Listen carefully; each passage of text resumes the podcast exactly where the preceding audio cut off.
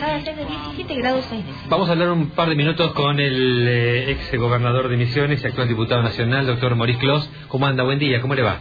Hola Gustavo, saludo a usted y a toda su, su audiencia. Bueno, gracias. Sabe que hace ya dos o tres días que venimos hablando de esto que parece ser una definitiva eh, y enorme eh, frustración, este, que es el gasoducto del Nordeste, que eh, parece haberse confirmado ya oficialmente que no va a llegar a la provincia de Misiones. ¿Usted cuando era gobernador imaginaba o preveía o tenía alguna información de que esto iba a terminar así?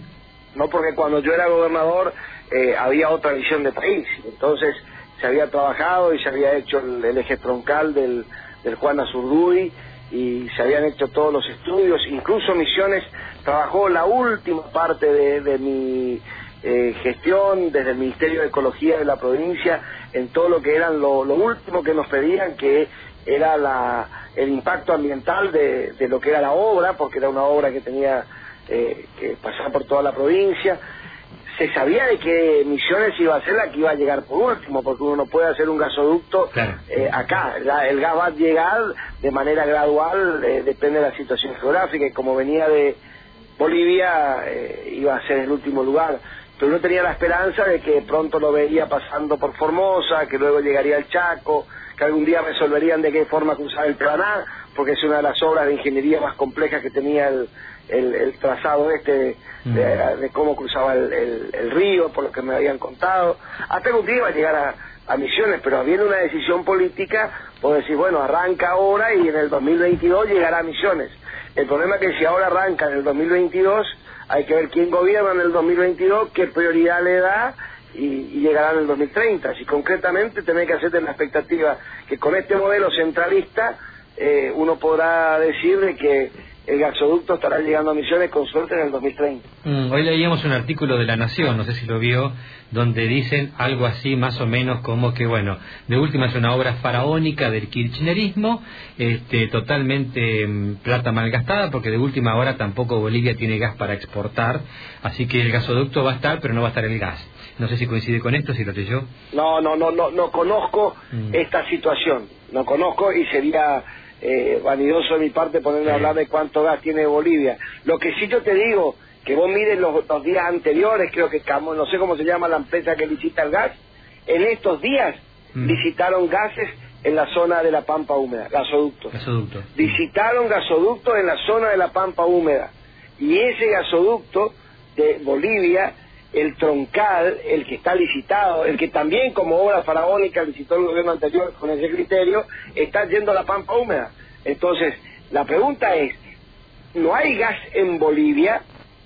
¿O no hay gas en Bolivia para los misioneros, los correntinos y los formoseños y vamos a llevar todo el gas otra mm. vez para la pampa húmeda? Claro. Porque el gasoducto ese es un gasoducto que nunca se se, paralizó. Lo que se paraliza es el del NEA.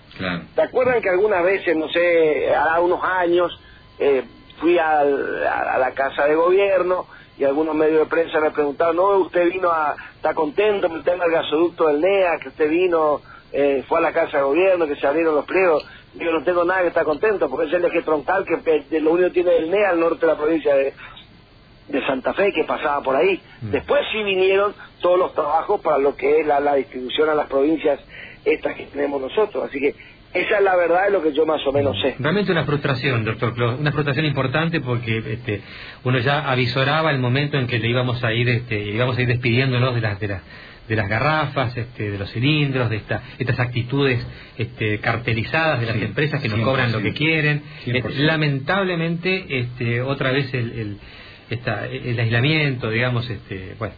Eh, usted ha presentado... Yo, no leí el, el, diario que usted dice, mm. que es la voz oficial claramente, pero eh, no, no, no leí, voy a, voy a buscar el artículo, mm, pero como usted dice, nos despedimos de algo que nos causa perjuicio en el día a día en la economía doméstica, en la economía industrial, en la economía, en, nuestra realidad ambiental, en todos nos causa perjuicio no tener gas. Ah, puntualmente se lo recomiendo, está inclusive en, la tapa de La Nación, el título es La mayor obra de infraestructura del kirchnerismo estará años sin ser usada, dice que se termina este año, eh, se invirtieron 1.800 millones de dólares y no se va a utilizar prácticamente porque no se previó que faltaría el gas para transportar al NEA. Bueno, este no importa, le dejo como material de lectura, pero me interesa un proyecto que usted ha presentado eh, a ver si lo, lo, lo, lo cuento bien, eh, que las provincias que no tienen gas natural como Misiones no paguen IVA por la luz, por la electricidad, así es. sea una compensación.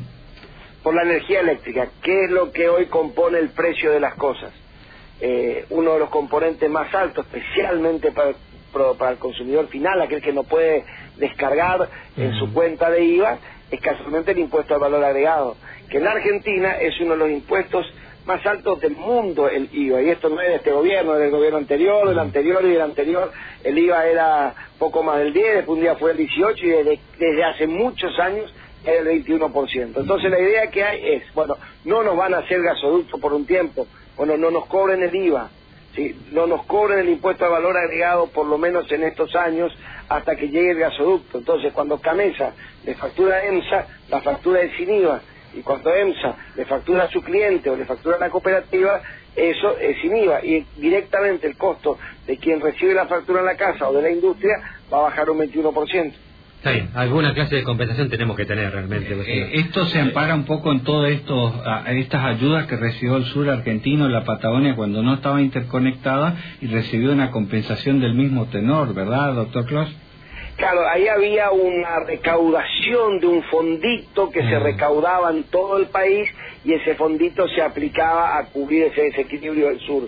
Esto es una idea rápida que se me ocurrió ayer en ese clima, como usted decía, de frustración, de desazón y eh, de decir, bueno, ¿cuál es el costo más rápido que podemos atacar? Bueno, es el impuesto al valor agregado, no tiene mucho impacto en las cuentas públicas eh, nacionales y lo que buscamos, Gustavo, una golondrina no hace verano, un par de legisladores nos vamos a sacar, pero instalar un tema de debate, que este tema se instale en el debate y que podamos luego resolver. Si el presidente quiere resolver esto mañana, como lo hizo con un ITC, con un decreto de necesidad y urgencia, que luego es ratificado o, no por, por las cámaras, un decreto de necesidad y urgencia, en tanto y en cuanto no sea volteado por las dos cámaras del Congreso de la Nación, tiene vigencia.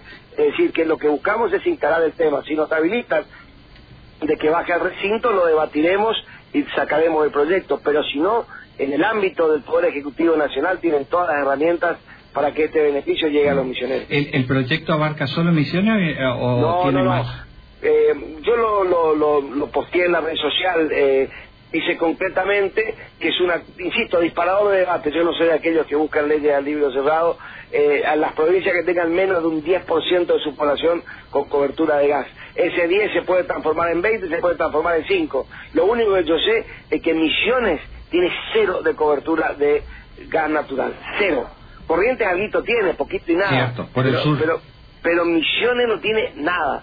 Entonces puse 10, que puede ser 20, para que después se debata, porque íntimamente no conozco la realidad de otras provincias y no conozco cómo está avanzando los gasoductos en otras provincias.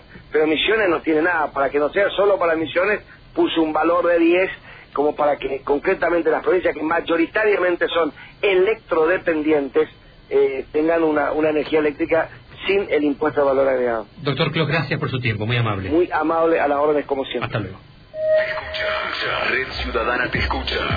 Deja tu mensaje al 3764-1457-98. Red Ciudadana. Estamos donde vos estés. Como lapidario este, diciendo no hay gas para nosotros, pero sí hay gas para otro lado, para, para, para, para lugares donde es más rentable ponerle, digamos. Estoy, estoy de acuerdo con el doctor Clos, eh, Gustavo, creo que Bolivia tiene gas, tiene gas, no creo que se le hayan secado los yacimientos gasíferos, no lo creo, honestamente descreo. ¿Tiene para exportar? No, no, no creo, no lo creo. lo que está diciendo Clos es que sí le van a mandar gas este, a, la pampa húmeda. Entonces Entonces tienen. Tienen gas, obvio que tienen, son fuentes casi inagotables, son eh, muy, muy cargadas, no creo que se hayan han secado, honestamente. Realmente este, es mi pálpito. ¿eh? eh, un- una de las frustraciones más este, importantes Sí, sí. que hemos tenido en este año, eh, en los últimos tiempos, te diría, Sí, porque realmente. Este, creo que todos estábamos acariciando el, el sueño del, del gas natural para un montón de, de- de situaciones. eh, va a ser todas las localidades de Este, la ribera del Paraná, pero hasta, al hasta menos las casas, hasta las casas del IPROA se estaban haciendo con, con la conexión para gas natural, todo lo que es Itambé Guazú tiene conexión preparada para gas natural, o sea, estábamos esperando esto que finalmente y por unos cuantos años parece que no viene. Cuando sentimos que la temperatura baja y los días se tornan más grises, hacemos brillar el otoño 2017 con toda la música que querés escuchar. Con toda la música que querés escuchar. Y en tu programación favorita.